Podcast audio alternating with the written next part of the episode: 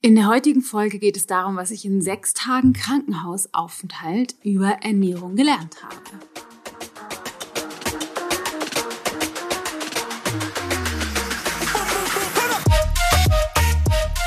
In der heutigen Folge möchte ich mit dir meine Erfahrungen der letzten Wochen teilen.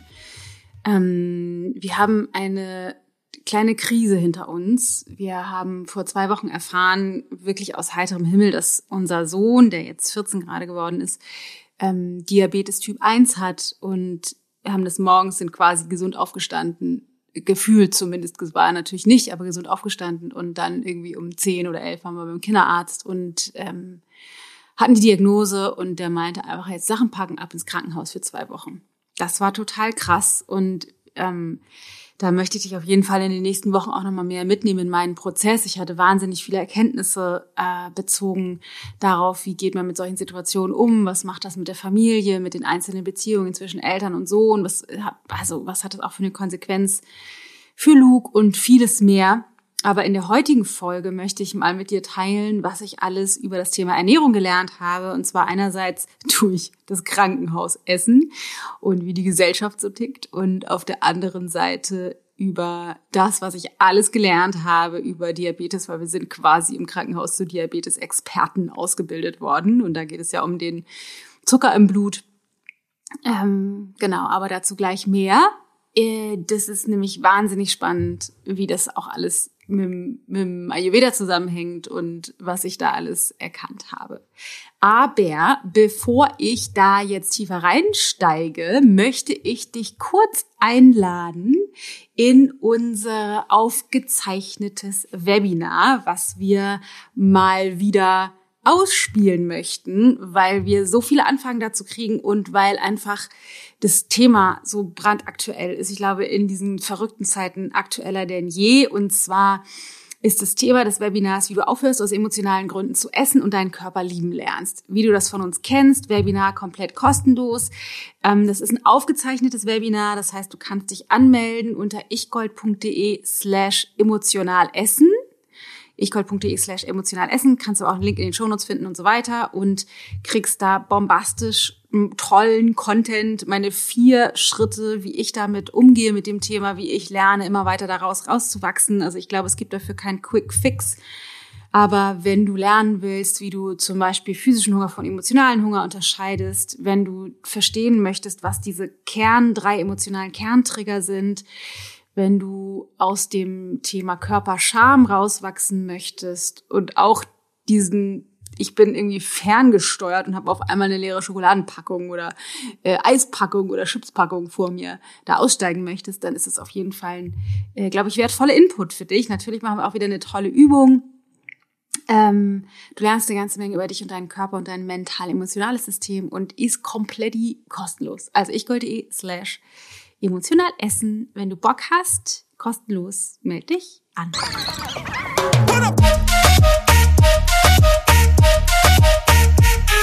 Ich bin Dana Schwand mit Da ist Gold drin.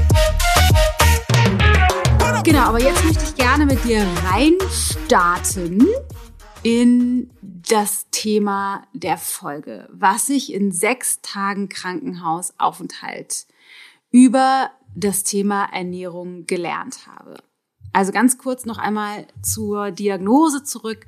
Mein Sohn hat die Diagnose Diabetes Typ 1 und obwohl ich einen Heilpraktikerschein habe und das alles gelernt habe, es ist schon wirklich viele Jahre her, zehn ungefähr, ähm, war das für mich irgendwie nochmal wichtig, irgendwie diese Auffrischung zu haben, was das tatsächlich bedeutet. Und es gibt ja diese zwei verschiedenen Typen. Diabetes Typ 1 ist das, was ähm, nicht, also es, Diabetes Typ 2 ist das, was durch eine ungünstige Lebensweise passiert, dass der dass der Körper kein Insulin mehr produziert, also die Bauchspeicheldrüse oder besser gesagt äh, insulinresistent wird und der Zucker aus dem Blut nicht mehr abtransportiert werden kann. Diabetes Typ 1 ist das, wo die Bauchspeicheldrüse, das ist eine Autoimmunerkrankung, das heißt, die Bauchspeicheldrüse ähm, oder die Zellen der Bauchspeicheldrüse werden zerstört, die Insulin herstellen und Insulin ist dafür da, den Zucker aus dem Blut abzutransportieren äh, in die Zellen, da wo er eben hingehört. Und der Körper ist einfach so unglaublich, also wirklich was für eine krasse Maschine. Der hält bei uns gesunden Menschen den Blutzucker ständig konstant zwischen 60 und 140. Ich weiß gar nicht mehr, was die Einheit ist. Ich glaube Milliliter pro oder Milligramm pro Deziliter oder so. I don't know. Also zwischen 60 und 140 und für die Diabetiker Typ 1 strebt man zwischen 80 und 100, nee, 70 und 180 an. Ähm, aber es ist eben total schwierig, diesen Wert da tatsächlich zu halten. Und da braucht es eine ganze Menge verschiedene Komponenten, die der Körper normalerweise eben alleine macht. Aber ich will jetzt gar nicht dir, dir da irgendwie so tief einsteigen in das Diabetes, sondern ich möchte ähm, mit dir einfach teilen, was meine Erkenntnisse dazu waren. Also weil wir hatten dann eine Diabetologin und Diabetesberaterin und Ernährungsberaterin irgendwie, haben da irgendwie ständig diverse Termine gehabt ähm, im Krankenhaus, um einfach zu lernen, wie funktioniert das jetzt für uns, wie kann Luke eingestellt werden, wie können wir damit umgehen, was müssen wir alles beachten, was kann, können Folgeerkrankungen sein, was ist auch tatsächlich daran gefährlich. Und es gab, und da brauchte ich ein paar Tage, um mich daran einzufinden, immer die Unterscheidung zwischen, was ist das, was wir beachten müssen, um den Zucker in dieser Range zwischen 70 und 180 zu halten. Und auf der anderen Seite, was wäre an sich eine Empfehlung für gesunde Lebensweise?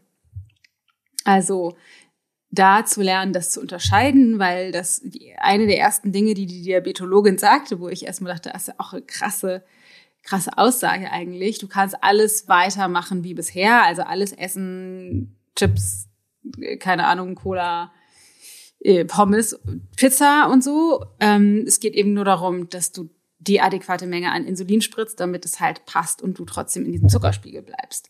Und ähm, es gibt halt ein paar Dinge, die aber für, für Diabetiker empfohlen werden.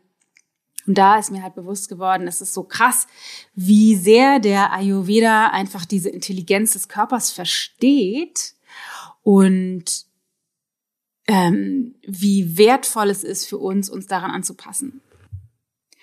Das erste, was ich mit dir teilen möchte, ist schwer verdauliches. Insbesondere die verschiedene Nahrungsmittelkombination, weil was wir im Ayurveda ja immer sagen, dass es wertvoll ist, dem Körper das zu geben, was leicht verdaulich ist. Und wenn wir schwer verdauliche Dinge zu uns nehmen, die dann optimal zu kombinieren und nicht mehrere schwer verdauliche Dinge zu kombinieren, insbesondere sind, gibt es bestimmte Kombinationen, die ungünstig sind, damit es für den Körper leichter wird, diese Stoffwechselarbeit zu machen. Und bei Luke ist es jetzt so, der hat zwei verschiedene Insuline. Das eine Insulin wirkt so zwei Stunden, zwei bis maximal drei Stunden. Das andere Insulin wirkt vier bis fünf Stunden. Und ähm, wir sind dann den einen Tag Pizza essen gegangen. Ist auch so geil, ne? Wir wollten dem schrecklichen Krankenhaus Essen entkommen und dann hat Luke sich Pizza gewünscht. Aber gut, anderes Thema. Ähm, und haben eine Pizza gegessen. Die haben wir dann berechnet, wie viel muss man spritzen und so weiter. Und da wurde uns dann empfohlen, das Insulin zu verwenden, was vier bis fünf Stunden wirkt, weil, und das ist jetzt die spannende Sache, der die Kombination, es gibt halt auf einer Pizza gibt es halt, da gibt's viel Kohlenhydrate, also der ganze Teig ist ja super viel Brot, sage ich mal, aber das Ganze ist auch super fettig. Also der der Käse hat tierisches Eiweiß und ganz ganz viel Fett. Das bedeutet, der Körper kümmert sich als erstes mal um diese ganze um das ganze Fett und das ganze Eiweiß und braucht eine ganze Weile, um das zu verdauen. Und dann kommt später, wenn er das geschafft hat, kommen die Kohlenhydrate noch dazu. Das heißt, Luke hatte tatsächlich, gut, wir hatten auch ein bisschen das falsch berechnet, glaube ich, aber ähm, ich glaube fünf oder sechs Stunden sogar mit dieser Pizza zu tun. Also seine, das konnte man an den Werten dann halt ablesen. Und daran habe ich nochmal gedacht, ja, das ist halt so krass, weil genau das wird ja empfohlen. Das heißt, wenn wir viele Kohlenhydrate essen, wird empfohlen, das nicht unbedingt, also wenn wir schwer verdauliche Kohlenhydrate essen, das nicht unbedingt mit tierischem Eiweiß zu verdauen, äh, zusammen zu kombinieren. Was so ein bisschen schwierig ist, weil wir das viel tun, ne? Also Brot mit Käse oder Fleisch mit Kartoffeln oder keine Ahnung, Fisch mit Brot oder Würstchen mit Brot oder sowas. äh, oder Nudeln, also Lachs mit Nudeln oder so.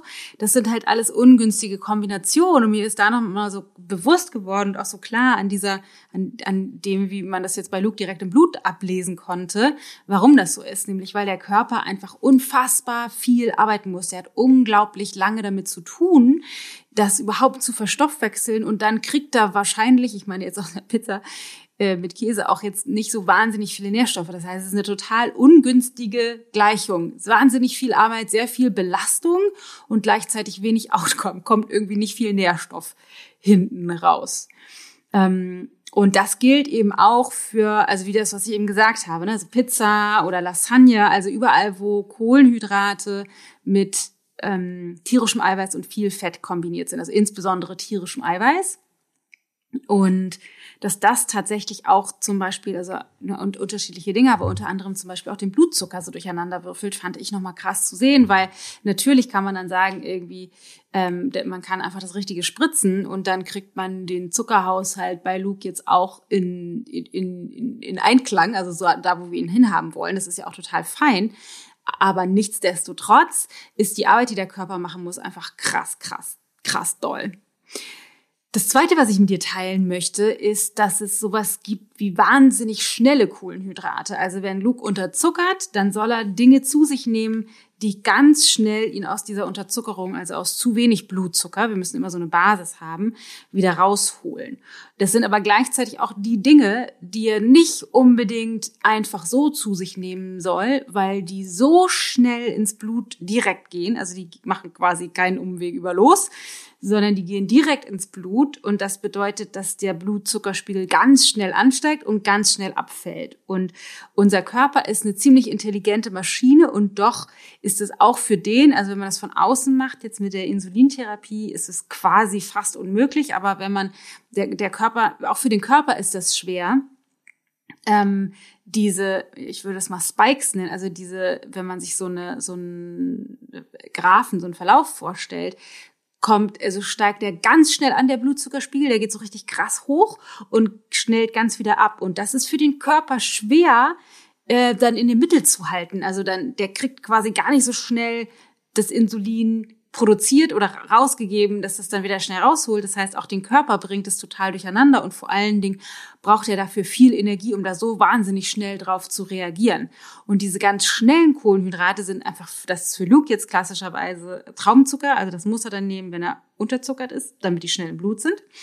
Aber auch sowas wie mh, mm, Gummibärchen, alle Süßigkeiten, die eigentlich ausschließlich aus Wasser und Zucker bestehen aber auch sowas wie Sorbet-Eis, also wo wirklich nur noch der Geschmack und Wasser ist und kein Milcheis oder so. Es geht auch wahnsinnig schnell ins Blut. Aber auch, und das finde ich jetzt gerade insbesondere aus ayurvedischer Sicht spannend, auch Getränke, die Zucker enthalten. Also ob das jetzt Apfelsaft ist oder Apfelschorle oder Limonade. Also alle diese Getränke, das ist im Grunde ja nur Zucker, selbst wenn das ein Bio-Apfelsaft ist. Im Grunde ist das nur Zucker und Wasser. Und diese Zucker, der geht ganz schnell ins Blut. Also es gibt, ne, er kann Traumzucker nehmen oder er kann auch, keine Ahnung, 100 Milliliter Apfelsaft trinken, um den Zucker schnell hochzubringen. Und wenn wir jetzt vorstellen, wie viele von uns permanent im Laufe des Tages eine Apfelschorle trinken oder Brause trinken oder irgendwie hier oder da uns was irgendwie in den, in den Mund stecken, Gummibärchen oder sowas, kannst du dir vorstellen, was dein Körper die ganze Zeit ackern muss und wie sehr der trotzdem auch ähm, wahrscheinlich in den Überzucker gerät mal schnell, weil der, weil das einfach so schnell direkt reingeht ins Blut. Und das ist was, was wir im Ayurveda ja sagen. Wir wollen dem Körper und ne, wir gehen, es geht nie um Perfektion. Ich halte mich da auch nicht zu 100 Prozent dran, sondern immer easy entspannt bleiben. Aber so ganz grundsätzlich Mahlzeiten geben und zwischen den Mahlzeiten gibt es eben Mahlzeitenpausen und es wird eben auch empfohlen, keine Säfte oder Saftschorlen oder Brausen oder so zu trinken, wenn dann am liebsten in kleinen Mengen bei Zimmertemperatur zu den Mahlzeiten, weil während der Mahlzeiten gibt es dann auch noch andere Nahrungsmittel, die man zusätzlich mit aufnimmt. Das heißt, es geht nicht so schnell ins Blut, weil es mehrere Nahrungsmittel gleichzeitig im Bauch gibt. Und man soll jetzt auch nicht riesengroße Mengen und Eis gekühlt, weil das halt dann grundsätzlich die, die Hitze des Stoffwechsels unterbricht, also den Stoffwechselprozess. Aber das ist das, was auch grundsätzlich empfohlen wird. Ähm, und auch da muss man sich nicht religiös dran halten, aber eben nicht die ganze Zeit mit äh, den Körper durch dieses permanente schnelle Zucker zu belasten, sondern eher Wasser zu trinken oder Tee, also ungesüßten Tee zu trinken oder so, der halt den Körper in seinem Zuckerhaushalt oder in seinem ganzen gesamten Stoffwechselprozess nicht so stark durcheinander bringt. Das war die zweite Sache, wo ich dann mal dachte, ja, es ist krass, das ist halt genau das, was wir im Ayurveda empfehlen und das ist halt für Luke jetzt eben auch nochmal wichtig zu wissen und zu verstehen. Ähm, was so ein bisschen absurd ist, finde ich allerdings, dass er jederzeit Leitgetränke trinken darf. Da bin ich ja noch nie ein großer Fan davon gewesen, weil all diese, diese ähm, Zuckerersatzstoffe, die, die dem Körper vorgaukeln, dass da süßer Geschmack kommt, ähm, eben den Körper dann doch auch durcheinander bringen. Ähm, und das äh, aus gesundheitlicher Sicht überhaupt nicht empfehlenswert ist, auch für die Leber und so. Aber für ihn ist es jetzt so, dass es wenigstens seinen Zuckerhaushalt nicht durcheinander bringt. Also er kann eine Cola Zero dann halt trinken und nicht eine normale Cola. Das geht halt dann nicht mehr. Genau. Aber da geht's dann eben wieder um die äh, Insulintherapie und nicht um gesunde Ernährung. Das wird da tatsächlich krass voneinander getrennt. Okay, und dann möchte ich aber noch eine weitere Sache mit euch teilen. Und zwar haben wir in den letzten Tagen auch über Folgeerkrankungen gesprochen, die im Ayurveda, äh, Quatsch, die, die aus dem Diabetes kommen können. Und äh, einige kennst du bestimmt, ne? Es ist so ganz klassisch irgendwie so der diabetische Fuß. Also wenn da ähm, Wunden oder dass da schneller mal Wunden entstehen und die dann irgendwie schlechter durchblutet werden oder eben auch gar nicht mehr gut durchblutet werden und dann nicht vernünftig heilen, aber dass da auch die, ähm, die Nerven nicht gut durchblutet werden und deswegen nicht mehr so gut arbeiten und das heißt, dass auch leider dann auch gar kein Schmerz verursacht, äh, leider, weil wir dann den Körper nicht optimal schonen, sodass die, die Heilung verbessert wird. Das ist so das eine, aber das ganz Grundsätzliche ist, dass durch, durch die ähm, durch das nicht optimal halten des Blutzuckers in diesem Spiegel, in dem wir ihn normalerweise haben wollen, über einen längeren Zeitraum. Also wenn man ständig diese Spikes hat und das irgendwie aus dem, aus der Range läuft, die man eigentlich haben will, dann ist das Risiko größer als für äh, uns gesunde Menschen, dass die Gefäße verdrecken, also die Blutgefäße verdrecken, also verkalken und so. Und das Risiko haben wir alle natürlich auch. Und das war aber spannend, weil sie das einfach nochmal erklärt hat, die Ärzte, also die Diabetologin, dass sie meinte, ja, die, die Gefäße verdrecken dann, man kann sich das vorstellen, es ist wie ein Rohrsystem. Ähm, und dann äh, reißen die ein an einige Stellen und dann versucht der Körper das irgendwie zu reparieren und dann macht er da so äh, Placken rein in diese Rohre und dann reißen die aber manchmal ab und dann machen sich diese Placken von dem Dreck oder von dem Reparaturmaterial eben auf dem Weg durch die Gefäße, durch die Rohre. Und das ist in den großen Rohren erstmal nicht problematisch, aber es gibt natürlich ganz viele kleine und Kleinstgefäße. Also zum Beispiel eben in den Füßen, deswegen gibt es diesen diabetischen Fuß, weil da entstehen dann die Probleme, aber auch an den, äh, in den kleinen Gefäßen im Herzen oder auch im Kopf, also wo es dann zu einem Schlaganfall oder zu einem Herzinfarkt im, im Herzen kommen kann, ähm, oder aber auch in den Augen. Und da kann man das wohl besonders gut sehen, wenn es da schon frühzeitig, weil es da schon frühzeitig zu ähm, Problemen, also die werden da halt im, äh, im Augenhintergrund frühzeitig schon sichtbar. Was ich aber sagen möchte, ist, dass die Gefäßverdreckung laut Schulmedizin bei uns allen passiert, sowieso, ganz klassisch. Das heißt, wir können gar nicht anders, wenn wir älter werden, werden unsere Gefäße dreckiger und schlechter. Das ist das, was die Schulmedizin denkt. Und demnach steigen für uns alle die Gefahren, an diesen besagten Krankheiten zu erkranken. Also, dass die Augen schlechter werden, dass wir einen Schlaganfall kriegen oder dass wir einen Herzinfarkt kriegen oder Durchblutungsstörungen oder dass die Nerven schlechter arbeiten oder, oder, oder. Du kennst die ganzen Zivilisationsalterskrankheitserscheinungen. Und bei den Diabetikern ist es so, dadurch, dass der Stoffwechsel eben schneller mal oder auch öfter eben im Ungleichgewicht ist durch den, durch den ungünstigen Blutzuckerhaushalt, das Risiko einfach steigt, daran zu erkranken. Und deswegen ist es eben noch wichtiger zu gucken, dass man dann diesen Spiegel versucht zu halten. Und das ist eben leichter, wenn man zum Beispiel sich gesünder ernährt. Das ist aber dann natürlich die Frage, wie man das handhaben will.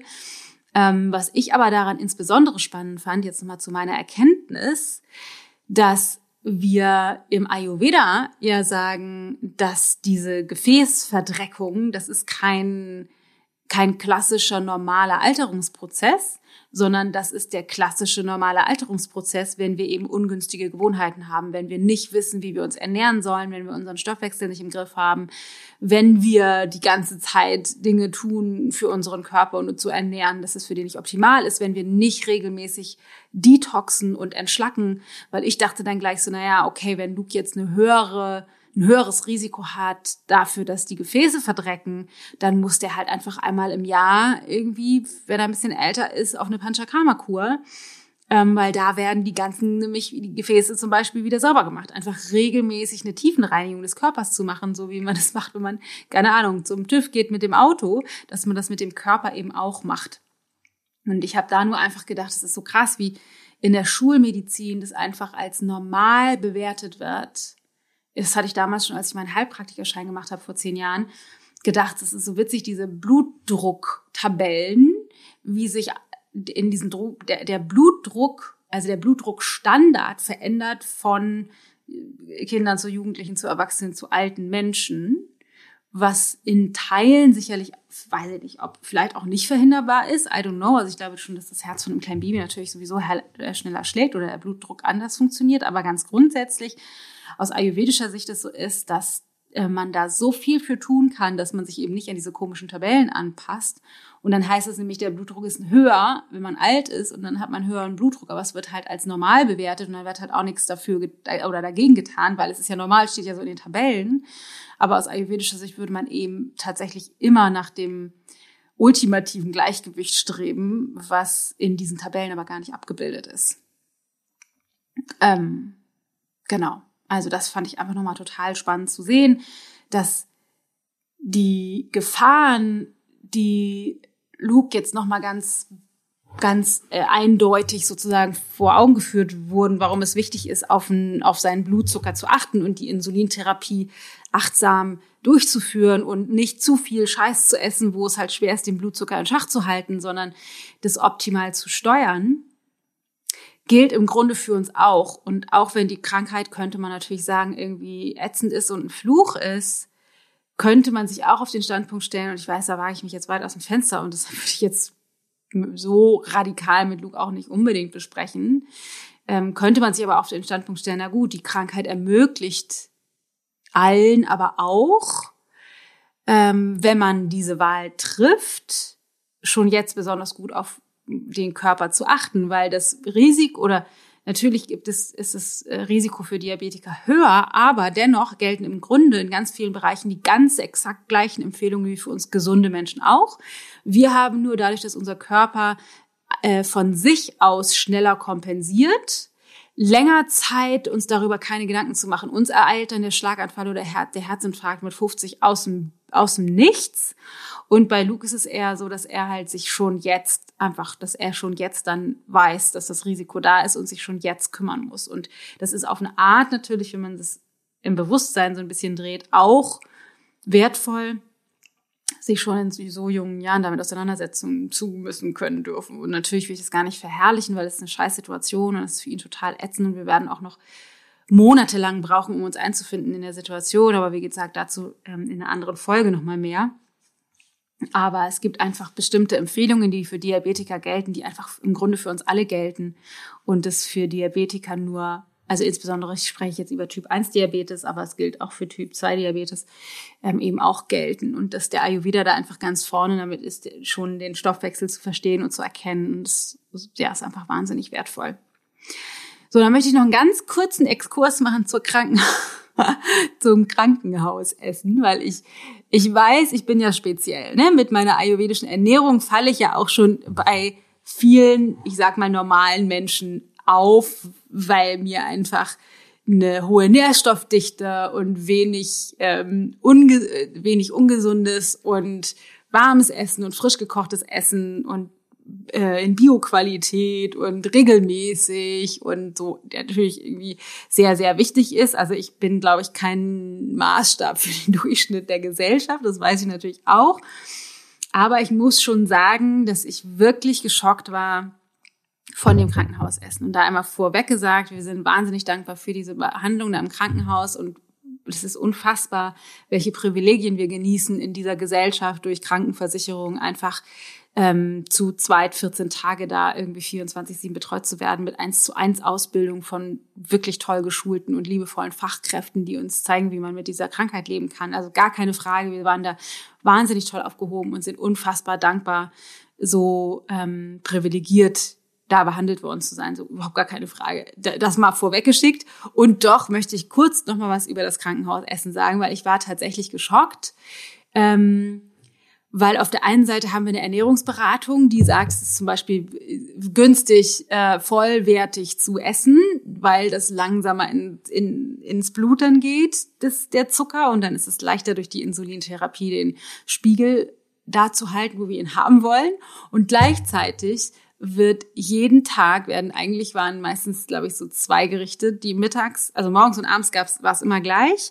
Es gab immer Brötchen äh, ab, also so so abgepacktes Schwarzbrot und Graubrot und weißes Toastbrot und dann irgendwie weiß ich nicht Käse und zwei verschiedene Käse und Wurst und dann so abgepackte kleine keine Ahnung Frischkäse und Nutella und Marmelade und so ein Zeug. Und dann gab's auch geschnibbelte Rohkost, also so ein bisschen Möhren und ein bisschen Gurke und so. Ähm, das, das war halt morgens und abends immer exakt genau gleich. Banane und Apfel konnte man noch haben. Oder halt so Kelloggs, dieses gezuckerte Kelloggs-Zeug. Mm, aber mittags gab's dann halt immer warm, aber warm das war echt, also ganz ehrlich, das war echt ein Desaster. Am ersten Tag, als wir da angekommen sind, hatten die für uns zu essen zurückgestellt, für uns Essen zurückgestellt und zwar Cordon Bleu mit äh, Kartoffeln in Bechamelsoße und so einem, ich sag mal, zwei Stücken Brokkoli und eine Möhre dazu. Und da ich schon so, okay, krass. Also echt jetzt? Also dieses frittierte Huhn mit Käse und Schinken drin, okay okay, habe ich mir dann gespart und bin dann bei dem Gemüse mir davon eine große Portion geben lassen und die Kartoffeln dazu gegessen. Aber dann gab es eigentlich, es gab jeden, jeden, exakt jeden Tag Nudeln mit Tomatensauce. Also zu weich gekochte, vertrocknet, weil schon lange da liegende Nudeln, Weißmehl mit einer Tomatensauce, die eigentlich schmeckte, als wäre sie aus der Tüte mit wahnsinnig viel Zucker. Finde ich schon mal krass. Und dann gab's ähm, noch irgendein anderes Gericht. Meistens gab's irgendeine Form von Fleisch noch dazu. Und wenn ich Glück hatte, gab's irgendetwas noch, äh, was, wo Gemüse drin versteckt war. Also da musste ich wirklich immer gucken. Manches gab, einmal gab's so diese Erbsen aus der Dose und Möhren aus der Dose. Äh, und äh, dann gab's mal so sauren äh, so diesen, wie sagt man das, den Weißkohlsalat und Rotkohlsalat und so. Aber das meiste waren eigentlich einfach nur Kartoffeln und Reis und Nudeln, also wirklich ausschließlich sozusagen reine leere Kohlenhydrate. Ähm, und der, der getoppt oder geschockt hat mich dann dieser eine Tag. Ich, die, die Diabetologin hatte mich schon vorgewarnt. Da gab es doch tatsächlich natürlich die vertrockneten Nudeln, aber es gab alternativ ähm, Pommes und Chicken Nuggets und zum Nachtisch gab es Kaiserschmarrn mit Apfelmus. Und ich dachte, wie viel schlechter könnte man das jetzt machen für also sowieso für alle von uns, aber für jemanden, der gerade Diabetes hat. Also was für ein, was für eine krasse, also was für eine krasse Ernährung da vorgegeben wird. Und ich meine, im Ayurveda sagen wir, dass die Ernährung ein wahnsinnig großer Teil davon ist, ne, dass unsere Zellen genährt werden, dass wir gesund sind und stabil. Und ich musste, ich habe, ich sag mal, echt in Anführungsstrichen hart gearbeitet, um da nicht kränker aus dem Krankenhaus zu gehen, als ich reingekommen bin. Und ich habe ähm, meine Strategie war dann immer, wenn es Gemüse gab, mir ganz viel von dem Gemüse geben zu lassen, äh, auch wenn das nur die kleine Beilage war und dann mir so ein kleines bisschen, weiß ich nicht, ein bisschen Reis dazu oder drei Kartoffeln dazu oder so und habe mir dann von dem Gemüse immer noch extra was, wenn es welches gab, gab es oft auch nicht, zurückstellen lassen für ein Abendbrot, fürs Abendbrot so ein kleines Schälchen und hatte dann meine Gewürze dabei und habe das dann so ein bisschen aufgepimpt.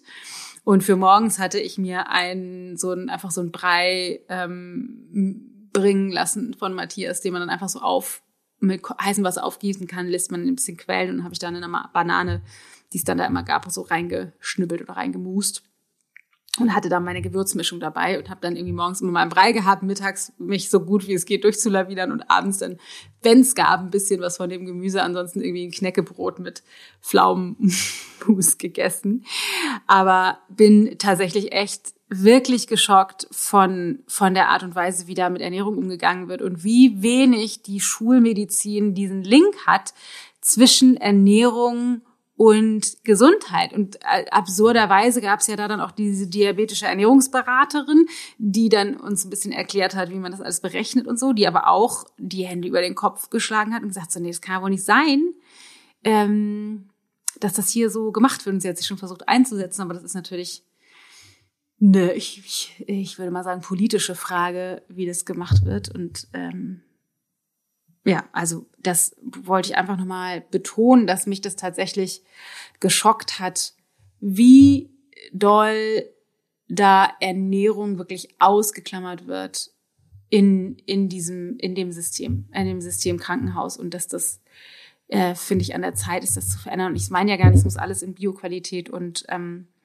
fünf Sterne Qualität da sein, darum geht's ja gar nicht, aber irgendwie äh, Gemüse und vollwertige Kohlenhydrate oder auch mal ein paar Linsen oder so. Das ist ja alles nicht so wahnsinnig teuer.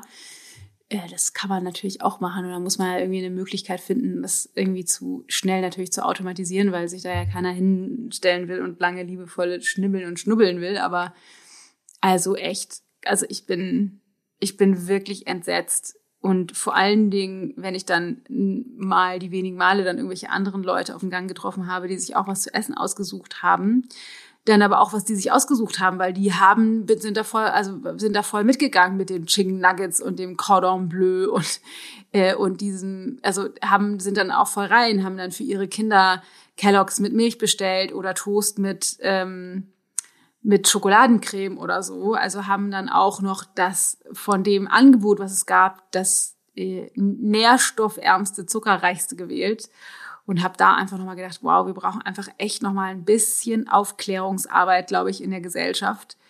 Äh, und es muss niemand sich so ernähren wie ich. Ich weiß, ich falle da wirklich raus, aber so die Basics ähm, wäre doch echt ganz geil.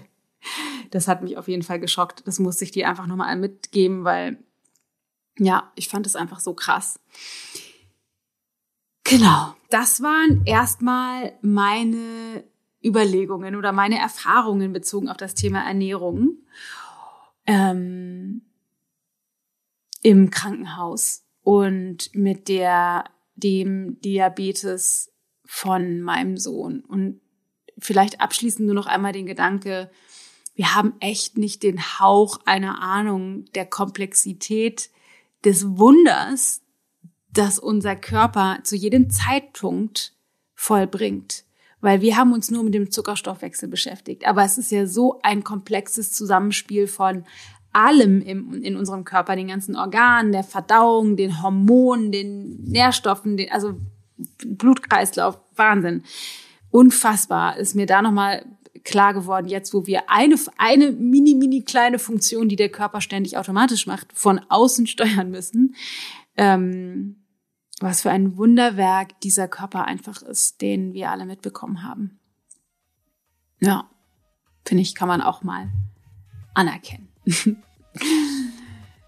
genau, das war mein Wort heute zum Donnerstag, wenn du das heute hörst. Ähm, ich hoffe, du konntest da für dich ein bisschen was mitnehmen und wenn es dich vor allen Dingen darin bestärkt, besser auf dich zu achten und vielleicht noch ein bisschen tiefer ins Ayurveda einzutauchen oder überhaupt damit anzufangen. Ähm, Ende Juni starten wir wieder mit Tellergold. Das ist ja unser Basic-Anstiegsprogramm für die ayurvedische Ernährung und vielleicht hättest du Bock, da dann einzutauchen und wirklich dafür zu sorgen, dass du eben nicht erst mit 50, 60, 70 auf einmal mit einem Schlaganfall oder Herzinfarkt aufwachst, weil du so lange Schandtat an deinem Körper betreiben konntest und er mal versucht hat zu kompensieren, bis es dann halt eben irgendwann nicht mehr geht, sondern einfach schon jetzt anzufangen, sich gut um deinen Körper zu kümmern und ihm die Arbeit zu erleichtern, damit deine Gefäße nicht verstopfen und ähm, er immer mehr über die Jahre ins Ungleichgewicht gerät. Es ist einfach Ayurveda ist einfach so ein intelligentes System, was so simpel ist, wirklich so simpel. Und ja, es ist für die meisten von uns erstmal herausfordernd, den Alltag, die Gewohnheiten umzustellen. Deswegen machen wir ja in den Kursen auch immer ganz viel Gewohnheitstraining und Identitätsarbeit, weil das auch damit zusammenhängt, was denke ich eigentlich, was ich, bin ich für eine Person, die sich wie, wie ernährt oder wie mit sich ist. Ähm, aber es ist wirklich, wir haben so viel mehr in der Hand, als wir glauben. Und es wäre so schön, wenn du einfach jetzt schon die Schlüssel nimmst, die dazu führen, dass du einfach später auch noch fit und gesund bist und nicht irgendwelche komischen, blöden Schicksalskrankheitsschläge dir vor die Füße fallen, die nicht sein müssen, in bestimmten Bereichen zumindest nicht. Genau, das wollte ich sagen.